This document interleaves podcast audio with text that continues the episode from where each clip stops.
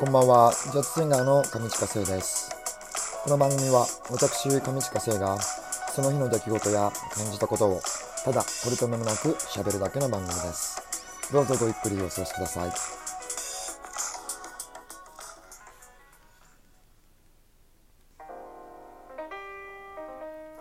さあ、えー10月26日の月曜日、大人のほうれん草上近聖です。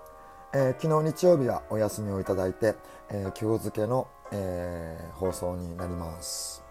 えー昨日の25日10月の25日の日曜日は、えー前日に引き続きあの自由が丘プラス南口店での、えー隣の、え1階のスペースを使ってのラウンジのライブでした。はい、えーちょっと今声の調子がかすれてる感じがするかなやっぱり。自分ではかすれてる感じがするんですけれども。あのー昨日、えーお店に行ってですね。で準備を、えーしてであの前日の、えー土曜日の放送を踏まえて、えー日曜日は、えーちゃんと YouTube の配信、えー音をよくして頑張ってみようかなと、えー前日の前日のうちからですね自分で分かる範囲の、えーいろいろ調べ物をして、えー一応望んだつもりなんですがでも蓋を開けて放送配信を始めてみたらやっぱりなんかこう音が途切れてしまったりとかですねあの音質も音質もあれは何の音質なのかな？あの僕のマイクとかの設定の場所かそれとももう本当に上りの、えー速さの影響による音質なのか僕もちょっと分からなくって、まあとにかくあの聞きづらいっていう状況は変わらずだったんですよ。でもどうしていいか分かんなくって悩みに悩んでいるうちにですね今度はあのそのメンタルがですね 喉に来ちゃってで急になんかあの声が出しづらくなってしまってですねまあこれはもう単純にもうあ、あのー発声のこの筋肉の使い方が自分の中で混乱しちゃってるっていうもう表れなのででもうこれは、えー少し休めるか少し状況を見ながら整えるしかないんですね。でそれのそうするとちょっと時間も時間だし今日はちょっと終了しようかなと思っていたらですねお店のオーナーが まさかの店頭であの果物の柿をあ柿？柿？柿？ず柿をですねえっ、とお知り合いの方がこう持ってきたみたいならしいんですね。取れたての柿を、えー柿を。え？でそれを売り始めたのでうわどうしよう俺声出ないのにと思って。あでも売るんだったら俺も応援しなきゃとか思って。でもうこのこの状態なんですけど必死に歌ったんですよ。いやーもうすごい緊張しましたね。でもなんかそういう時に限ってですねお客様がこう入ってきたりとかしてうわますます俺声出ないのにとか思いながらでもあの頑張って歌いました。はい、えーお越しいただいた皆さんありがとうございました。また、えー今週、えー頑張ります。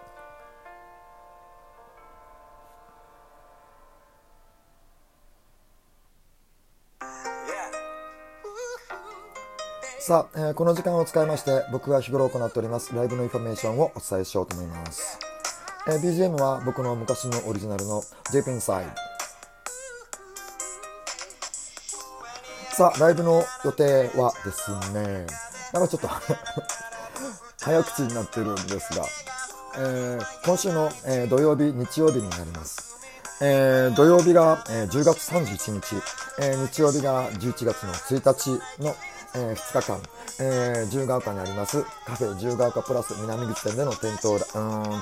おそらく、えー隣の、えスペースを使ってのラウンジのライブになると思います。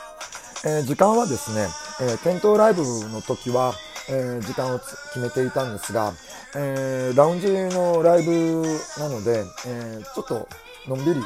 えやろうかなと思っております。一応予定としているのは、え午後2時ぐらいの、えースタートで、えーやろうと思っております。で、えーまあ、ライブの最中出入り自由ですし、えその合間、休憩とか入ってる間もですね、あの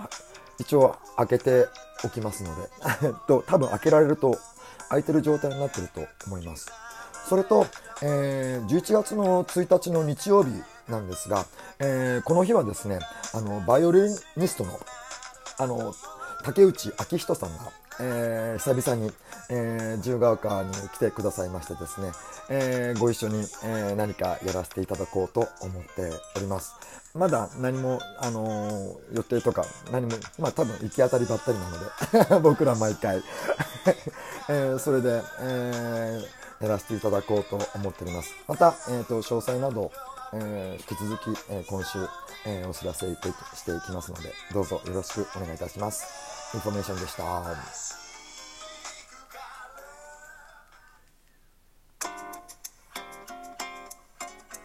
さあ、えー、10月26日の月曜日、大人のほうれん草後半です。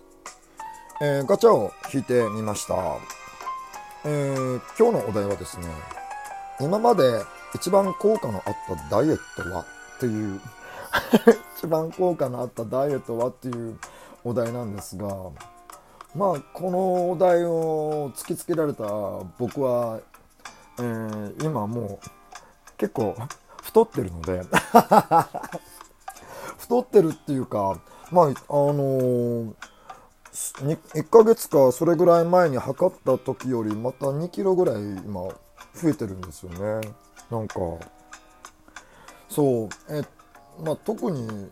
食生活は変わらず？わかんない。でもなんかね見た目的にはあの滑腹がいいのはもう僕はもう認めてるんですけどお腹の周りとか結構あの前に比べると締まってきてるような気もするんですよね。でも、あの、数字は上がってるっていうので、まあ、これはあの毎日やってる筋トレの成果が出てるのかなみたいな。そんな感じが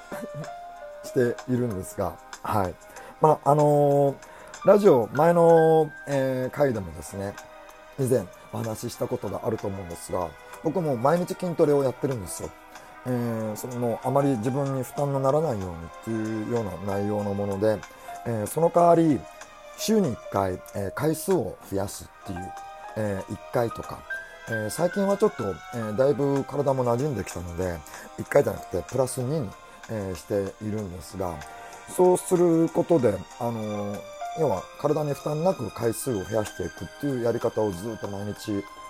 えもうここ1年以上ですねえ、1年半ぐらい、え、続けているんですが結構これは僕に合ってる、え、方法みたいでで続いてるんですけどでそのおかげか、え体重が増えてるので、